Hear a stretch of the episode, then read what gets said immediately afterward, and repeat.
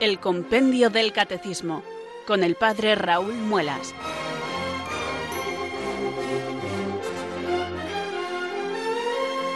Muy buenas tardes, queridos oyentes de Radio María. Son las 4, las 3 en Canarias. Aquí comienza una nueva edición del programa El Compendio del Catecismo de la Iglesia Católica. Reciban desde Talavera de la Reina un saludo muy cordial del Padre Raúl Muelas, que un día más les habla desde estos micrófonos de Radio María, la radio de la Virgen, la fuerza de la esperanza. Sed todos bienvenidos.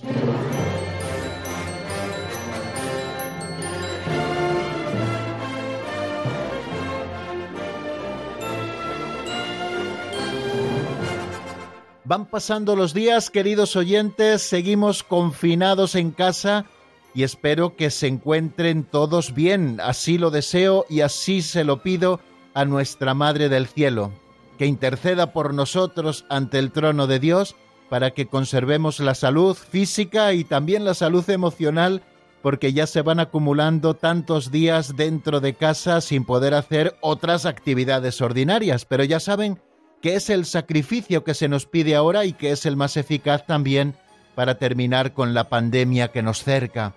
Quisiera enviar un saludo muy cordial también en este día a todos aquellos que nos escuchan y que están contagiados por el coronavirus o que lo han estado y han luchado fuertemente también contra él y ya va pasando, ¿no? Ese terremoto que supone en la propia vida el sufrir las consecuencias del COVID-19. Bueno, pues hoy para ellos un recuerdo muy especial, enviarles todo mi cariño y este abrazo radiofónico diciéndole que todos los días en la Santa Misa pido por ellos, por aquellos que están enfermos, también por aquellos que han pasado de este mundo al Padre a consecuencia también de esta enfermedad. También pedimos todos los días en la Santa Misa por los sanitarios que de una manera generosa y valiente nos están cuidando y por todos aquellos que están prestando un especial servicio a la sociedad en estos días, las fuerzas y cuerpos de seguridad del Estado, protección civil, los farmacéuticos, también los dependientes de los comercios, los transportistas, los taxistas, que también nos oyen muchos aquí en Radio María. Bueno, pues de todos ellos nos acordamos y también de tantos religiosos y religiosas, de los equipos de Cáritas, de muchos sacerdotes, estamos intentando hacer lo que podemos para acompañarles y poder paliar también la soledad y la angustia que en estos días puedan sentir, sobre todo aquellos que se encuentran solos pasando el confinamiento. Bueno, pues nuestro recuerdo especialísimo y decirles que dedicamos el programa de hoy a todos ellos, deseándoles una pronta recuperación a los que están enfermos y también que el Señor bendiga abundante y generosamente a todos los que con gran sacrificio y valentía nos están sirviendo en estos días tan complicados. Bueno, aquí estamos, queridos amigos, para cumplir un cometido santo que Radio María nos encomienda cada día. Es el de abrir el compendio del Catecismo de la Iglesia Católica. Este es nuestro libro de texto, el que comentamos cada día. Yo siempre suelo decirles, oye, ¿ya tienen el libro de texto en sus manos? Yo sí lo tengo. Lo tengo como siempre en mi mano izquierda. Ya es la costumbre que se ha establecido en este año y medio largo que llevamos ya haciendo este programa en esta etapa. Y lo tengo abierto además por la página 143. Pues porque ayer comenzábamos un nuevo capítulo, el capítulo segundo de la primera sección de la tercera parte del catecismo. El catecismo tiene cuatro partes, cada una de las partes tiene dos secciones y luego cada sección está dividida en capítulos y luego cada capítulo tiene sus propios epígrafes haciendo alusión a diferentes temas que nosotros vamos estudiando. Pues ayer comenzábamos un nuevo capítulo dedicado a la comunidad humana. Si en el capítulo primero estuvimos viendo la dignidad del hombre considerado en su individualidad tal y como ha sido creado por Dios a su imagen y semejanza y llamado a una vocación de bienaventuranza eterna, y todos los elementos que el hombre tiene para poder obrar moralmente bien, bueno, pues en este segundo capítulo vamos a estudiar la dimensión social del hombre. El hombre, por naturaleza, es un ser social y también ha sido llamado a una vocación de eterna bienaventuranza pero no en soledad, sino con los hermanos los hombres, en esa fraternidad que Dios quiere constituir con toda la humanidad en la Iglesia Santa y Católica, que es el comienzo del reino que luego alcanzará su plenitud cuando Cristo vuelva al final de los tiempos recapitulando todas las cosas en él. Pues en esos temas estamos, ya ven que son apasionantes. Se lo digo y no es una fórmula que uso para animarles, es que de verdad que todos los temas a los que nos acercamos de la fe, a mí al menos me resultan apasionantes. Todos nos enseñan muchas cosas, todos nos permiten repasar quizá cosas sabidas para volverlas a traer a primer plano de nuestra vida y poderlas vivir con mayor ilusión. Eso es lo que hace en nosotros el compendio del catecismo cada día, si nosotros nos ponemos en manos del Espíritu Santo para que sea Él quien haga la obra y no este pobre locutor que trata de comentarles y explicarles de una manera muy sencilla los números del compendio. Vamos a comenzar, por lo tanto, encomendándonos al Espíritu Santo, pidiéndole que venga sobre nosotros, que nos ilumine con su luz, que nos fortalezca con su fuerza, para que podamos cumplir este cometido santo, como les decía hace unos minutos. Así que recemos así. Ven Espíritu Santo, llena los corazones de tus fieles y enciende en ellos el fuego de tu amor. Envía Señor tu Espíritu que renueve la faz de la tierra. Oh Dios, que llenaste los corazones de tus fieles con la luz del Espíritu Santo, concédenos que guiados por el mismo Espíritu, sintamos con rectitud y gocemos siempre de tu consuelo. Por Jesucristo nuestro Señor. Amén.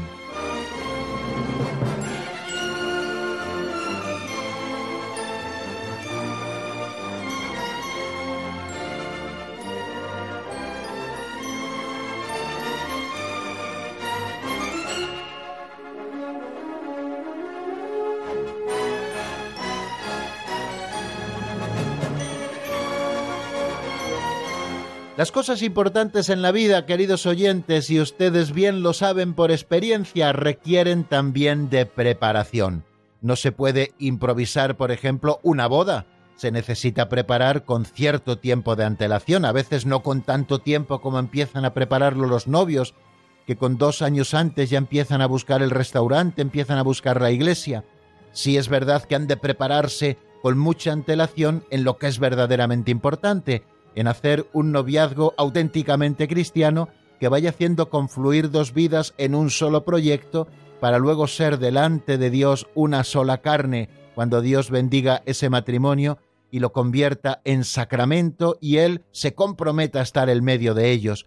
Bueno, pues evidentemente una boda no se improvisa, sino que se prepara. Se prepara con mucho tiempo en cuanto a lo importante, que a veces esto lo olvidamos, y se prepara a veces también con mucho tiempo lo accesorio, y a veces esto trae también ciertos conflictos familiares. Pero bueno, no vamos a hablar de este tema porque no es el tema de hoy. Y también importante en nuestra vida es estudiar la doctrina católica, porque es una doctrina que para nosotros nos trae la salvación.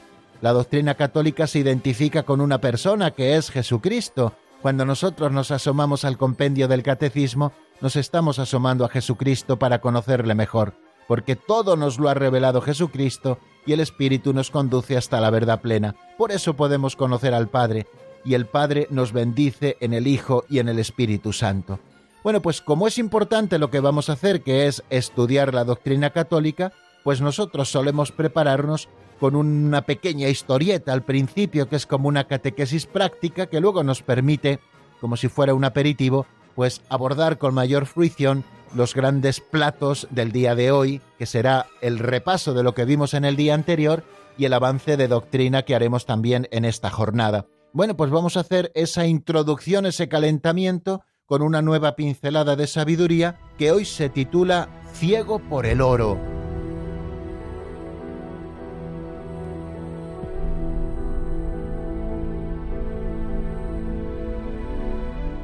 Ciego por el oro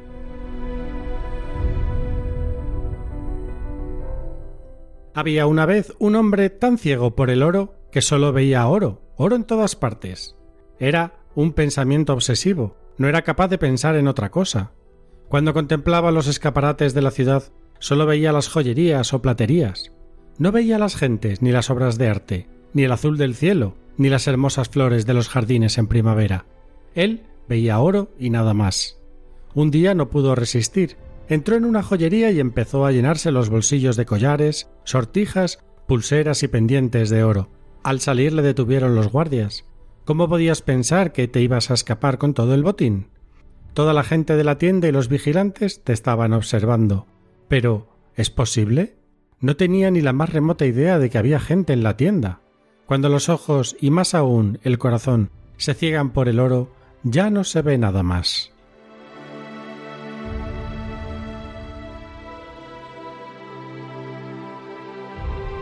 Hoy don Justo, queridos oyentes, nos presenta su pincelada como si se tratara de un cuento. Así comienzan los cuentos, por lo menos cuando yo era pequeño así nos los contaban. Había una vez, bueno, pues así comienza hoy don Justo. Había una vez un hombre tan ciego por el oro que solo veía oro, oro en todas partes. Era una auténtica obsesión la que este hombre tenía por el oro, tanto es así que era incapaz de contemplar las demás cosas que había en su vida. Ni las gentes, ni su familia, ni sus vecinos, ni sus amigos, ni era capaz de contemplar una puesta de sol, ni las maravillosas obras de la naturaleza, ni tampoco esas obras de arte que el hombre, participando un poco del poder creador de Dios, es capaz de realizar. No era capaz de ver otra cosa que no fuera el oro, de manera que un día entró, como nos cuenta la pincelada, en una joyería y se llenó todos los bolsillos de sortijas, de relojes, de pulseras de oro, y claro, pues le detuvieron porque allí había guardias en aquella joyería, y él ni siquiera había reparado que había más gente. Y eso nos ocurre, queridos hermanos, en primer lugar cuando tenemos una obsesión. No estoy hablando de un trastorno psicológico, sino de esas obsesiones que el demonio va metiendo en nosotros que se convierten como en un bucle y que nos impiden ver las demás cosas. Fijaros, y creo que esto es muy interesante, muy práctico para la vida espiritual, en esas obsesiones que a veces tenemos, en esos pensamientos que nos sobrevienen, a veces contra la fe, contra la castidad o contra las demás virtudes en los momentos más santos. Son obsesiones que nos impiden al final disfrutar del momento de intimidad con el Señor. Muchas personas en el momento de la elevación, en el momento de la comunión o en otros momentos de la Santa Misa, les sobrevienen esos pensamientos a modo obsesivo y no son capaces de retirarlos serenamente de su cabeza, sino que lo que pretende el tentador con esas tentaciones muchas veces no es hacerlos caer, sino simplemente quitarles la paz para que pierdan su atención de Dios y no disfruten de lo que Dios les está dando en ese momento, que puede ser el cuerpo, la sangre, el alma y la divinidad de su Hijo Jesucristo el Señor, a quien recibimos en la Eucaristía.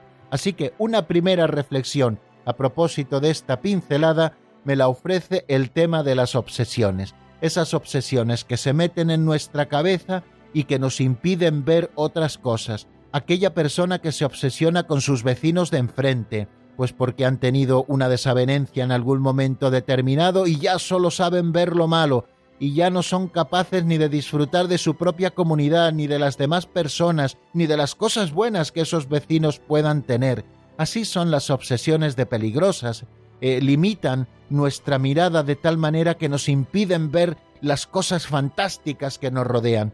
Son como esas cosas que les ponen a los animales de tiro, sobre todo a las mulas, así en los ojos, esas anteojeras o como quiera que se llamen, que no lo sé, ustedes me perdonarán, porque no sé mucho de esto, pero que les impiden ver a los lados para que solo puedan seguir hacia adelante, hacia adelante, hacia adelante, ¿no? Pues eso le ocurre al que deja que la obsesión corroa su corazón. Y luego hablamos en concreto de una obsesión que es la obsesión por el dinero, la obsesión por el oro. Hay muchos momentos en la Sagrada Escritura en que se nos habla y se nos previene contra el dinero, nos dice, por ejemplo, el libro de los Proverbios en el capítulo 23, versículo cuarto, no te afanes acumulando riquezas, no te obsesiones con ellas. Así, de esta manera tan clara nos lo dicen. Eh, también en la primera carta a Timoteo leemos, los que quieren enriquecerse caen en la tentación y se vuelven esclavos de sus muchos deseos. Estos afanes insensatos y dañinos hunden a la gente en la ruina y en la destrucción. Y recordemos también aquellas palabras del Señor, no podéis servir a dos señores, a Dios y al dinero, porque bien serviréis al primero y os olvidaréis del segundo, o bien estaréis pendientes del segundo y no haréis caso del primero. Vamos a pedirle al Señor que nos dé libertad frente a los bienes creados y especialmente frente al dinero. Libertad, libertad absoluta ante ello. No es más rico el que más tiene, sino el que menos necesita, Y eso tenemos que tenerlo a la vista. Esto no es una frase hecha, sino que es una realidad que podemos experimentar todos muchas veces, porque a todos el corazón tiende a pegársenos a las cosas creadas y al final nos vamos cometiendo en esclavos de ellas. Tenemos que ser libres, porque para vivir la libertad de los hijos de Dios, Cristo nos ha liberado con su resurrección. Por lo tanto, no nos obsesionemos con el dinero, disfrutemos de tantas cosas pequeñas y grandes como Dios nos da a lo largo del día, y si estamos obsesionados solo con el dinero, solo con el oro, seremos incapaces de disfrutarlas.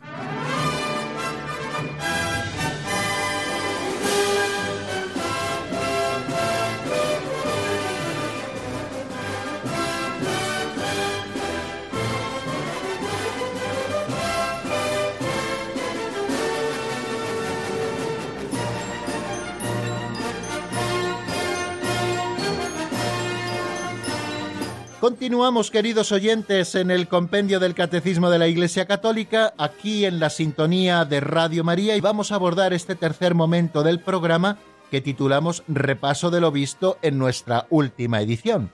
Y saben que todos los días repasamos lo del día anterior y damos un pasito adelante. Ahora estamos viendo dos números cada día, porque así vamos avanzando un poquito más deprisa y no nos estancamos en los temas. Ya saben que cada uno de los temas, cada uno de los números nos daría si nosotros fuéramos muy exhaustivos para una semana completa y muchos de esos números para más tiempo, pero somos conscientes de que estamos explicando el compendio y por lo tanto tenemos que presentarlo también las explicaciones de una manera resumida. No va a haber hecho la Iglesia el esfuerzo de resumirnos el catecismo mayor de la Iglesia en esto que se ha llamado el compendio del Catecismo de la Iglesia Católica y que promulgó el Papa Benedicto XVI, para que luego nosotros lo vayamos desarrollando tanto, tanto, tanto que deje de ser compendio. Bueno, pues como les decía antes, eh, terminábamos ayer el último epígrafe del primer capítulo de esa primera sección de la tercera parte del compendio, ese mm, epígrafe dedicado al pecado. Es muy importante que nosotros hayamos abordado con franqueza intelectual y pidiendo luz al Señor este tema, estudiábamos qué supone para nosotros acoger la misericordia de Dios. Si lo recuerdan, fíjense qué bien lo hace la Iglesia, que antes de abordar el tema del pecado y su gravedad, nos dice que todos podemos acogernos a la misericordia de Dios. Basta que reconozcamos nuestras culpas y que nos arrepintamos de nuestros pecados, y Dios mismo, con su palabra y con su espíritu, nos hará descubrir nuestros pecados, situará nuestra conciencia en la verdad sobre sí misma y nos concederá la esperanza del perdón. Y después de ese primer número introductorio, que fue el 391, nos asomamos ya al tema propiamente del pecado. Definíamos el pecado con el número 392. ¿Qué es el pecado? Pues es una palabra, un acto o un deseo contrarios a la ley eterna. Así lo define San Agustín. Es toda desobediencia voluntaria a la ley de Dios, decíamos en el catecismo que estudiamos. Es una ofensa a Dios, continúa diciéndonos el 392, a quien desobedecemos en vez de responder a su amor. Hiere la naturaleza del hombre y atenta contra la solidaridad humana. Cristo en su pasión revela plenamente la gravedad del pecado y lo vence con su misericordia. Esta definición preciosa y precisa que nos ofrece el número 392 nos hace en pensar en el pecado también como un misterio, como un misterio de desamor. A Dios le afecta evidentemente aunque filosóficamente decimos y decimos con verdad que la naturaleza divina es inmutable, sin embargo a Dios que nos ama le afecta también nuestro pecado, como se alegra también de nuestra fidelidad. Por eso es importante abordar siempre el pecado no como una cosificación, sino desde un punto de vista del misterio de desamor que supone. Hablábamos de que existen diversidad de pecados y que la variedad de los pecados pueden ser muy grandes, y que nosotros solemos distinguirlos o bien por su objeto, o bien por las virtudes a las que se oponen, o bien también por los mandamientos a los que están contradiciendo, pecados que pueden referirse directamente a Dios, al prójimo o a nosotros mismos, y también les podemos distinguir, como lo hemos hecho en tantas ocasiones, como pecados de pensamiento, de palabra, de obra o de omisión. ¿Cómo se distinguen los pecados en cuanto a su gravedad? Nos preguntábamos también en el 394. Pues en cuanto a la gravedad, el pecado se distingue en pecado mortal y en pecado venial. Así nos lo enunciaba ese número 394. Y luego ya estudia cada uno de estos dos pecados, el pecado mortal y el pecado venial, que como nos dice el compendio del catecismo se diferencian esencialmente. Ambos son pecados, pero existe una diferencia esencial que ahora vamos a ver. ¿Cuándo se comete un pecado mortal? Pues cuando se dan al mismo tiempo tres elementos, que haya materia grave, es decir, que estemos quebrantando gravemente un precepto de la ley de Dios. Segundo, que haya plena advertencia, es decir, que sepamos que estamos quebrantando un precepto de la ley de Dios. Esta advertencia evidentemente se supone en aquel que mínimamente tiene formada su conciencia. Y luego el tercer elemento es un deliberado consentimiento, es decir, que la persona consienta en hacer lo que está haciendo y que no lo haga motivado o bien por un miedo interno o bien por una violencia externa. Este pecado, el pecado mortal, esta es la clave, destruye en nosotros la caridad y nos priva de la gracia santificante, es decir, que nos hace romper con Dios, supone la muerte del alma, y a menos que nos arrepintamos, nos dice también el compendio del catecismo, nos conduce a la muerte eterna del infierno, se perdona por vía ordinaria mediante los sacramentos del bautismo y de la penitencia o reconciliación. Después abordábamos también el tema del pecado venial, interesantísimo, el pecado venial, que nos dice el compendio que se diferencia esencialmente del pecado mortal. ¿Dónde está la diferencia esencial? Pues está precisamente en esto, en que si el pecado mortal destruye en nosotros la caridad y nos priva de la gracia santificante, el pecado venial no destruye absolutamente en nosotros la caridad, ni nos priva de la gracia santificante, y se comete cuando la materia es leve o bien cuando siendo materia grave no se da plena advertencia o perfecto consentimiento. E, este pecado no rompe, evidentemente, como les decía, la alianza con Dios, sin embargo, sí la debilita, debilita la caridad y entraña un afecto desordenado a los bienes creados e impide que el alma progrese en el ejercicio de las virtudes y en la práctica del bien en definitiva que progrese en la santidad, y merece penas temporales de purificación, que no vamos a entrar en ello ahora para no alargarnos demasiado. Luego nos preguntábamos también cómo prolifera en nosotros el pecado. Es un número que está muy relacionado con el anterior y con el posterior. Prolifera en nosotros el pecado, pues uno lleva a otro, y su repetición genera el vicio. Es verdad que quien consiente en el pecado venial fácilmente caerá en múltiples pecados veniales y también en el pecado mortal. No podemos plantearnos nuestra vida cristiana diciendo ¿hasta dónde puedo pecar venialmente sin pecar mortalmente? Quien así se plantea su vida cristiana pecará mortalmente más pronto que tarde, porque el pecado tiende a proliferar en nosotros si no estamos sobre él, es como la mala hierba, y por otra parte también va generando en nosotros vicios cuando nosotros pactamos con determinados pecados. Y luego abordábamos el tema de los vicios, que son contrarios a las virtudes, que son hábitos perversos, que oscurecen la conciencia y que nos inclinan al mal. Los vicios pueden ser referidos a los siete pecados llamados capitales, que estuvimos estudiando uno a uno, la soberbia, la avaricia, la lujuria, la ira, la gula, la envidia y la pereza. También nos preguntábamos si tenemos responsabilidad en los pecados cometidos por otros, y decíamos que tenemos responsabilidad en los pecados cometidos por otros cuando cooperamos culpablemente. Esa es la clave, la cooperación culpable a que se cometan esos pecados.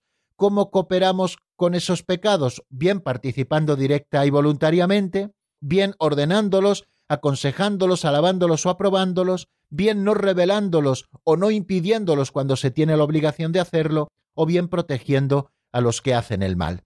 Y luego, en el último número, en el número 400, que ya fue uno de los que vimos ayer, nos preguntamos qué son las estructuras de pecado. Nos dice el compendio del catecismo de una manera muy escueta que las estructuras de pecado son situaciones sociales o instituciones contrarias a la ley divina, expresión y efecto de los pecados personales. Evidentemente, cuando hablamos de pecado social o cuando hablamos de pecado estructural, como a algunos les gustó hablar, pues evidentemente lo estamos haciendo de un modo análogo, porque el pecado solo puede ser personal.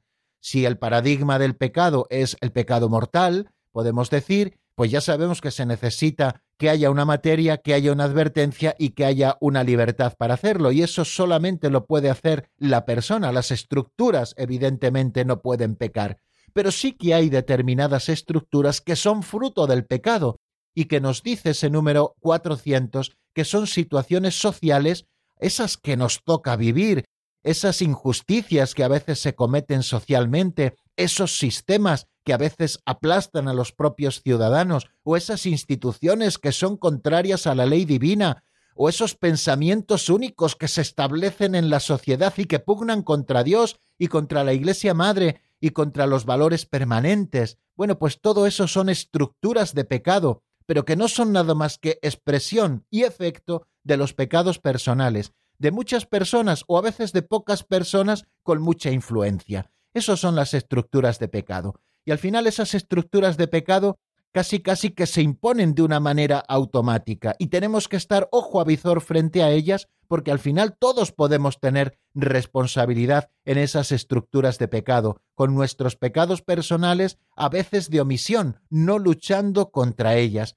Así, por eso, porque el pecado siempre tiene una dimensión social, pues a veces el pecado de muchos genera estructuras de pecado que son expresión y efecto de los pecados personales. Y luego también ayer comenzamos a estudiar ya ese capítulo segundo que nos habla de la comunidad humana. Y dentro de ese capítulo segundo que nos habla de la comunidad humana encontramos un primer epígrafe que nos habla de la persona y de la sociedad.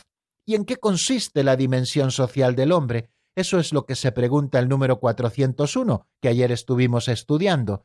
Nos decía que junto a la llamada personal a la bienaventuranza divina, lo estuvimos viendo precisamente en ese capítulo primero, que el hombre ha sido llamado a la visión beatífica, es decir, a la bienaventuranza eterna, a ser felices con Dios en el cielo. Nada más y nada menos que hemos sido llamados a esa vocación. Bueno, pues junto a esa llamada personal a la bienaventuranza divina que Dios nos hace a cada uno de nosotros, a quien ha querido por sí mismo y para quien ha creado un alma única en un cuerpo único, bueno, pues junto a esa llamada personal a la bienaventuranza divina, el hombre posee también una dimensión social que es parte esencial de su naturaleza y de su vocación.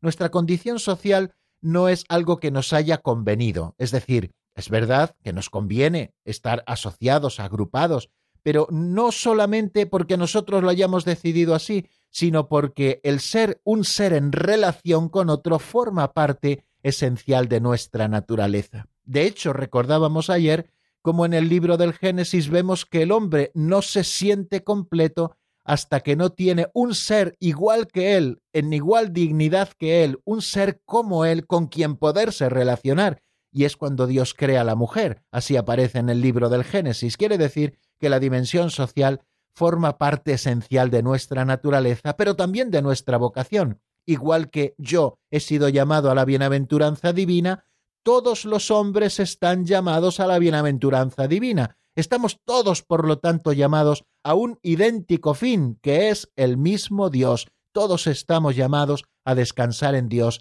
a llegar a Dios.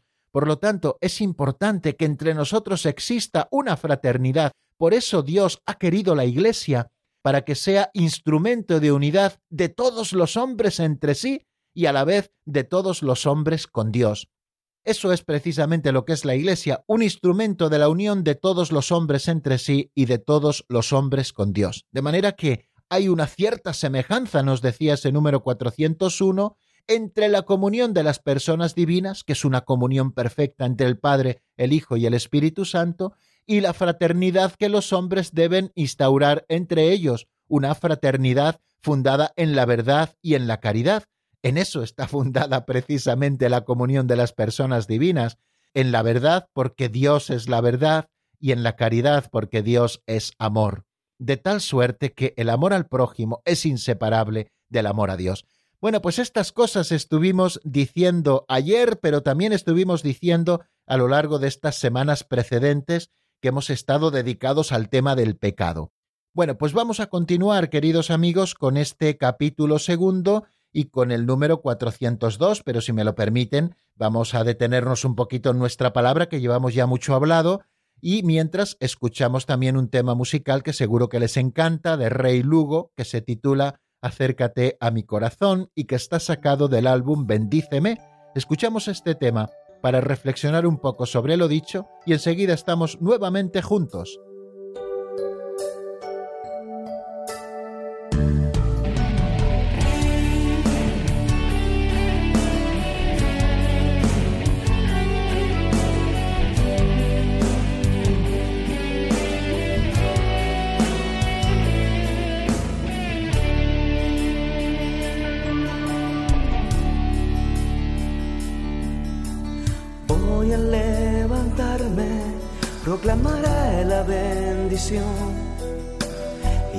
Acompañará. Y así lo quiere Dios. Mi pie sobre tierra firme, dejando huellas bien profundas. Y viendo un nuevo día, dejando atrás lo que me detenga, caminando con mi paz interna, dando amor, esa es mi ofrenda, brillando como las estrellas, llegando a ti, esa es mi meta. Ah. Cuando todo parezca sin vida y sin razón Dios te está diciendo, acércate a mi corazón. Cuando todo parezca sin vida y sin razón, Dios te está diciendo, acércate a mi corazón. Este es mi legado, llevo mi voz a toda la tierra la palabra que Jesús enseña queda clavada en el corazón. Si quieres abrir conciencia, deja atrás lo que un día fuiste. Empieza una nueva vida, no te encadenes y sé libre. Caminando con mi paz interna, dando amor, esa es mi ofrenda brillando como las estrellas, llegando a ti, esa es mi meta. Ah. Cuando todo parezca sin vida y sin razón, Dios te está diciendo, acércate a mi corazón. Cuando todo parezca sin vida y sin razón, Dios te está diciendo, acércate a mi corazón.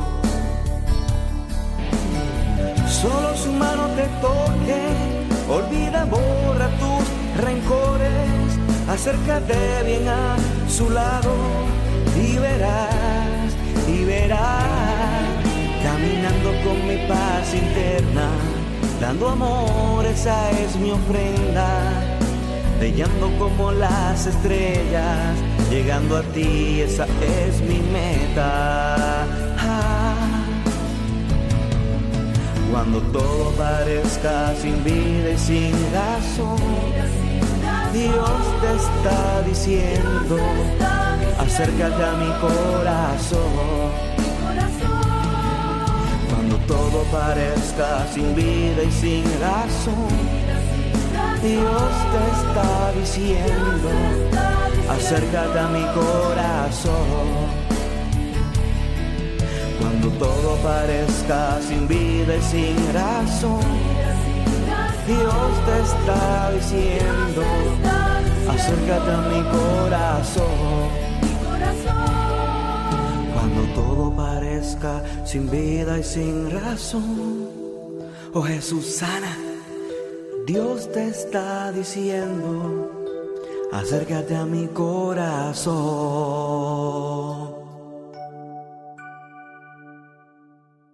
Están escuchando el Compendio del Catecismo con el Padre Raúl Muelas.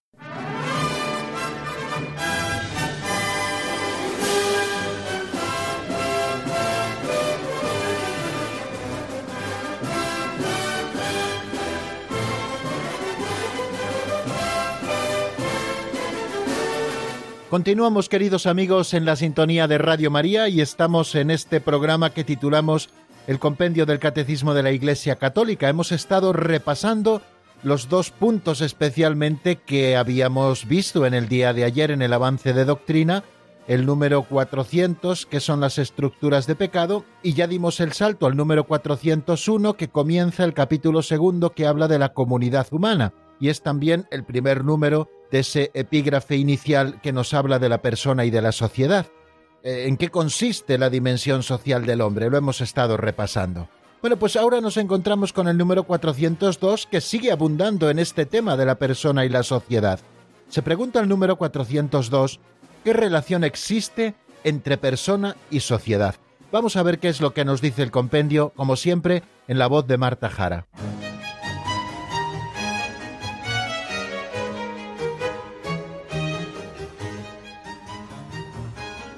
Número 402. ¿Qué relación existe entre persona y sociedad? La persona es y debe ser en principio sujeto y fin de todas las instituciones sociales. Algunas sociedades como la familia y la comunidad civil son necesarias para la persona. También son útiles otras asociaciones, tanto dentro de las comunidades políticas como a nivel internacional, en el respeto del principio de subsidiariedad.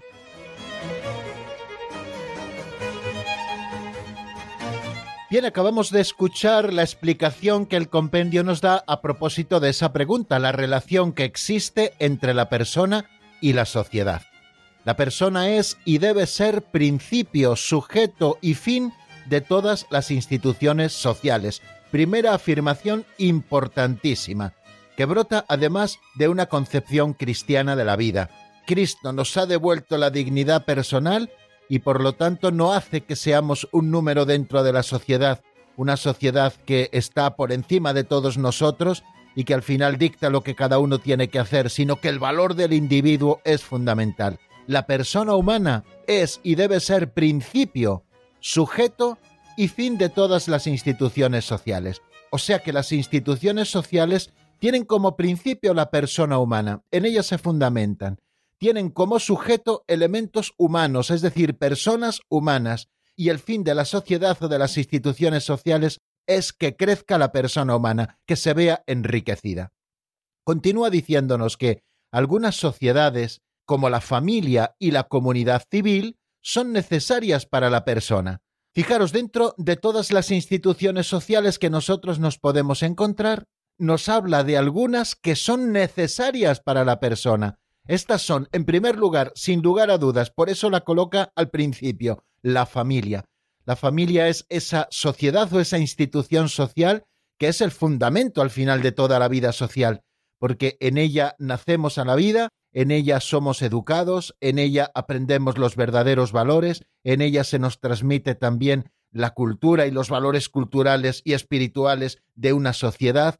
La familia es fundamental. Sin la familia queridos amigos, no podríamos vivir porque la necesitamos no solamente materialmente, que tiene que alimentarnos hasta que nosotros somos capaces de hacerlo, sino que la necesitamos también espiritualmente. Por eso decimos que la familia, y así lo defiende siempre la Iglesia, es la célula fundamental de nuestra sociedad. Por eso cuando se quiere acabar con una sociedad, con una sociedad cristiana, lo que se ataca es el fundamento, que es la familia cristiana, ¿no? Eh, puede darnos esto alguna clave de interpretación, aunque no es precisamente el tema exactamente del que estamos hablando, sí de la familia como una sociedad necesaria para la persona. Y la otra, como nos dice ese número 402, es la comunidad civil. Para poder comprender qué quiere decirnos con comunidad civil, podemos atender también al número 1882 del Catecismo Mayor, que nos dice que algunas sociedades, como la familia y la ciudad, corresponden más inmediatamente a la naturaleza del hombre. Pueden eh, ser complementarios, queridos amigos, estos dos textos que vienen a decirnos lo mismo, que son instituciones necesarias para el hombre, la familia, por todo eso que hemos dicho, pero también la comunidad civil que se constituye por un conjunto de familias que viven en un mismo lugar, ¿no? Que es lo que podíamos considerar la ciudad. La ciudad no solamente aquellas poblaciones más grandes que tienen el título de ciudad, también los pueblos, evidentemente, o los núcleos urbanos en los que nosotros vivimos. O sea que algunas sociedades, como la familia y la comunidad civil, son necesarias para la persona. No es que sean muy convenientes, sino que son necesarias, necesarias para la persona. Así lo considera la Iglesia. Y luego nos dice que también son útiles otras asociaciones, tanto dentro de las comunidades políticas como a nivel internacional, en el respeto del principio de subsidiariedad. Yo creo que para entender bien esto tenemos que leer la Mater et Magistra en el número 60, es una encíclica del Papa San Juan XXIII sobre doctrina social de la Iglesia, en la que se nos dice lo siguiente, para fines económicos, sociales, culturales, recreativos, deportivos, profesionales y políticos, tanto dentro de cada una de las naciones como en el plano internacional, y con el fin de favorecer la participación del mayor número de personas en la vida social, es preciso impulsar y alentar la creación de estas asociaciones e instituciones de libre iniciativa. Bueno, y es que por el hecho de que somos seres sociales, el hombre tiene un derecho fundamental subjetivo que nadie le puede negar, que es el derecho de asociación todos tenemos el derecho de asociarnos con otros para constituir asociaciones que tienen su personalidad jurídica o no, pero que tienen su entidad para el cumplimiento de determinados fines. Existe esto dentro de la Iglesia, existe lo que llamamos las asociaciones privadas de fieles o las asociaciones públicas de fieles, no vamos a entrar en la distinción entre ellas, y existen también en el ámbito civil. Todos podemos asociarnos con aquellas personas con las que creamos conveniente para constituir asociaciones que puedan cumplir esa serie de fines de las que nos habla Mater Magistra, fines económicos, sociales, culturales, recreativos, deportivos, profesionales y políticos, tanto dentro de las naciones como también en el plano internacional.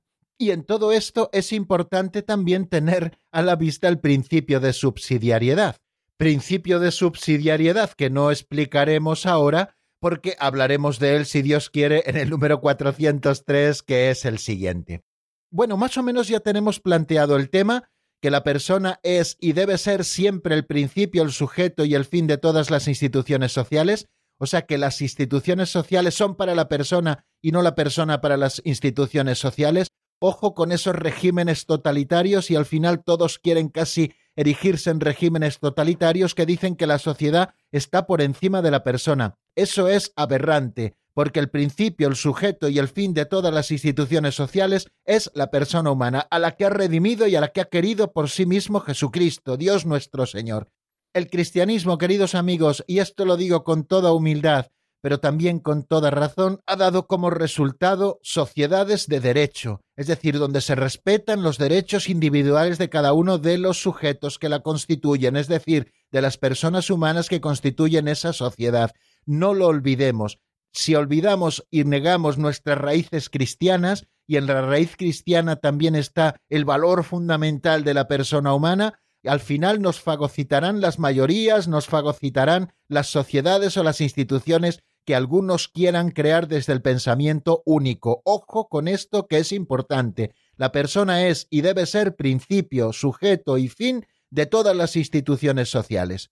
Algunas sociedades, como la familia y la comunidad civil, son necesarias para las personas. La familia es una institución querida por Dios desde el principio y querida por Dios como algo necesario para la persona humana, para que en ella nazca, para que en ella crezca, para que en ella se desarrolle, para que de ella reciba los valores espirituales y culturales de la propia sociedad en la que vive, por eso son los padres los responsables de los hijos y no el Estado, queridos amigos, no el Estado, son los padres porque la familia es la sociedad fundamental. Solo el Estado, si los padres no se hicieran cargo o no lo hicieran como deben de sus propios hijos, de manera subsidiaria tendría que remediar ese problema que existe, pero son los padres los responsables de la educación de sus hijos, y ya pueden decir desde cualquier gobierno lo que quieran, esto es así.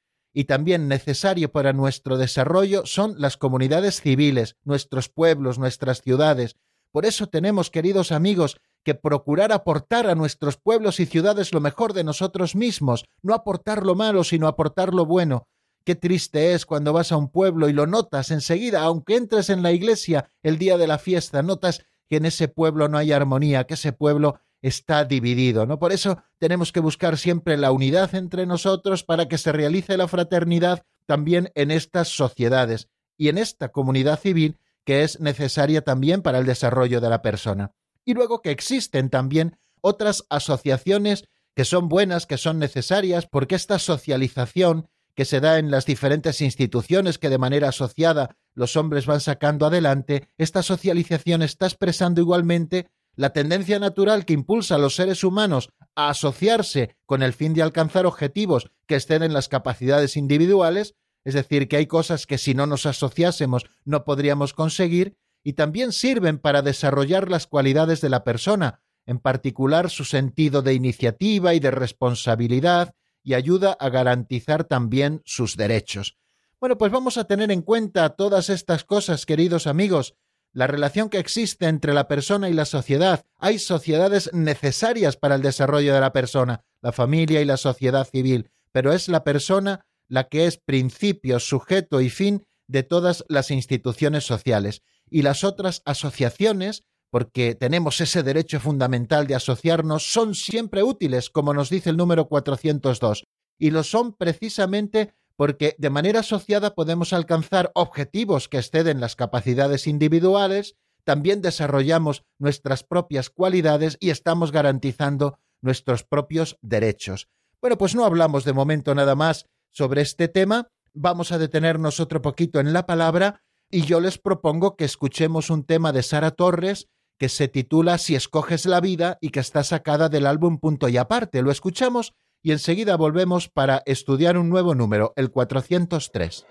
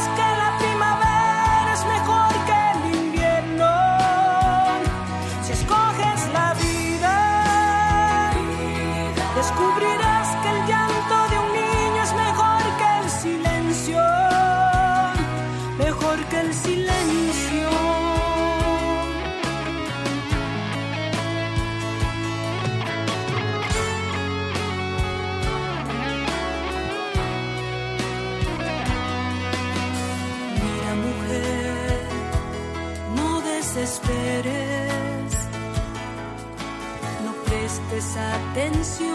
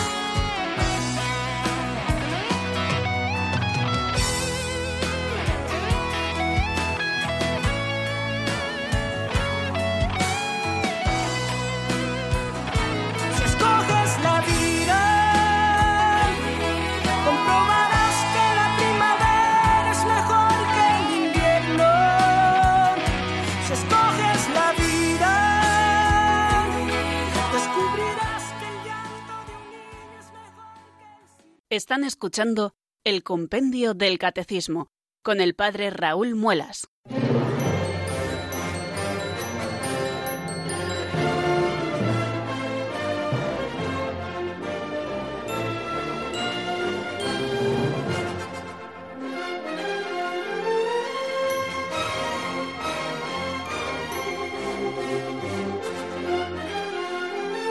Continuamos, queridos amigos, en estos últimos cinco minutos que nos quedan para abordar el próximo número del compendio, que es el 403. Pero tenemos que hacer relación al número que acabamos de estudiar antes de la canción, que termina diciendo el 402, también son útiles otras asociaciones, tanto dentro de las comunidades políticas como a nivel internacional, en el respeto del principio de subsidiariedad. Y el número 403, que es al que nos vamos a asomar en este momento, se pregunta qué indica el principio de subsidiariedad. Vamos a ver qué es lo que nos dice el compendio en la voz de Marta Jara.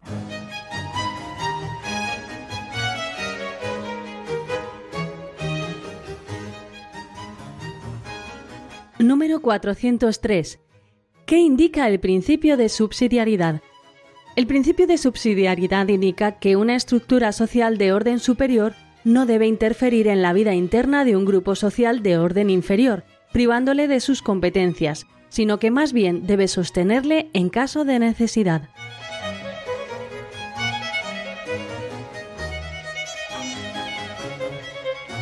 Bien, acabamos de escucharlo. El principio de subsidiariedad indica que una estructura social de orden superior no debe interferir en la vida interna de un grupo social de orden inferior, privándole de sus competencias, sino que más bien debe sostenerle en caso de necesidad.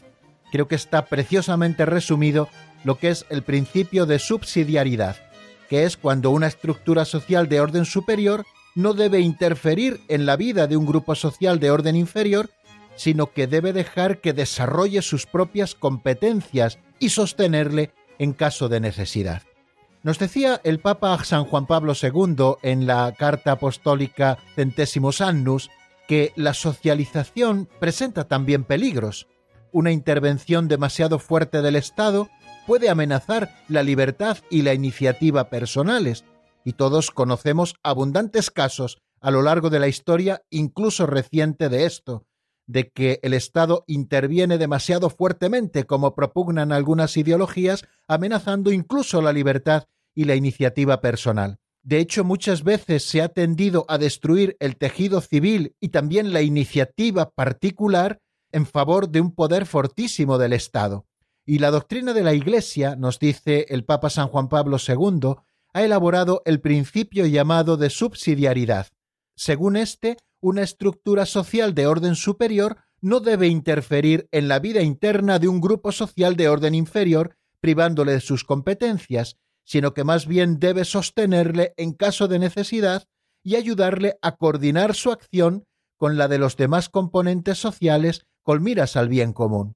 Quiere decir que la estructura social superior debe dejar que las estructuras inferiores desarrollen sus propias competencias y sostenerles en caso de necesidad y ayudarles también en la coordinación de su acción con miras al bien común, el bien común de los ciudadanos, que es al final el que siempre tenemos que salvaguardar. Nos da mucha luz quizá el Catecismo Mayor de la Iglesia en el número 1884, cuando nos dice lo siguiente, para explicar y seguir profundizando en este principio de subsidiariedad. Nos dice que Dios no ha querido retener para él solo el ejercicio de todos los poderes, sino que entrega a cada criatura las funciones que es capaz de ejercer según las capacidades de su naturaleza. Así lo vemos en el libro del Génesis, cuando Dios dice al hombre que ponga nombre a todos los animales y que ejerza un dominio según el plan de Dios sobre la propia naturaleza. O sea que Dios entrega a cada criatura las funciones que es capaz de ejercer según las capacidades de su naturaleza. Este modo de gobierno, el de Dios que confía en las criaturas que Él ha creado y por lo tanto en ese sentido inferiores a Él, este modo de gobierno debe ser imitado en la vida social. El comportamiento de Dios en el gobierno del mundo, que manifiesta tanto respeto a la libertad humana, debe inspirar la sabiduría de los que gobiernan las comunidades humanas. Estos deben comportarse como ministros de la providencia divina, Qué interesante y qué profundo es esto que nos está contando y a veces qué alejado de la realidad. Creo que tenemos que volver a estos principios de la doctrina social de la Iglesia para volver a redescubrir el concepto de libertad social y el concepto también de las competencias propias del Estado. El principio de subsidiariedad se opone a toda forma de colectivismo, traza los límites de la intervención del Estado e intenta armonizar las relaciones entre individuos y sociedad, tiende a instaurar un verdadero orden internacional. Por eso, aunque no le dediquemos mucho tiempo, fijaros si es importante este principio de subsidiariedad del que no vamos a decir de momento nada más porque ya se nos ha acabado nuestro tiempo. Les deseo que pasen un feliz día y mañana, si Dios quiere, a las 4 de la tarde en la península, a las 3 en Canarias, si ustedes así lo tienen a bien y si Dios así lo quiere, por supuesto, volveremos a encontrarnos aquí para una nueva edición del Compendio del Catecismo de la Iglesia Católica en Radio María. La bendición de Dios Todopoderoso, Padre, Hijo y Espíritu Santo, descienda sobre vosotros y permanezca para siempre. Amén. Hasta mañana si Dios quiere, amigos.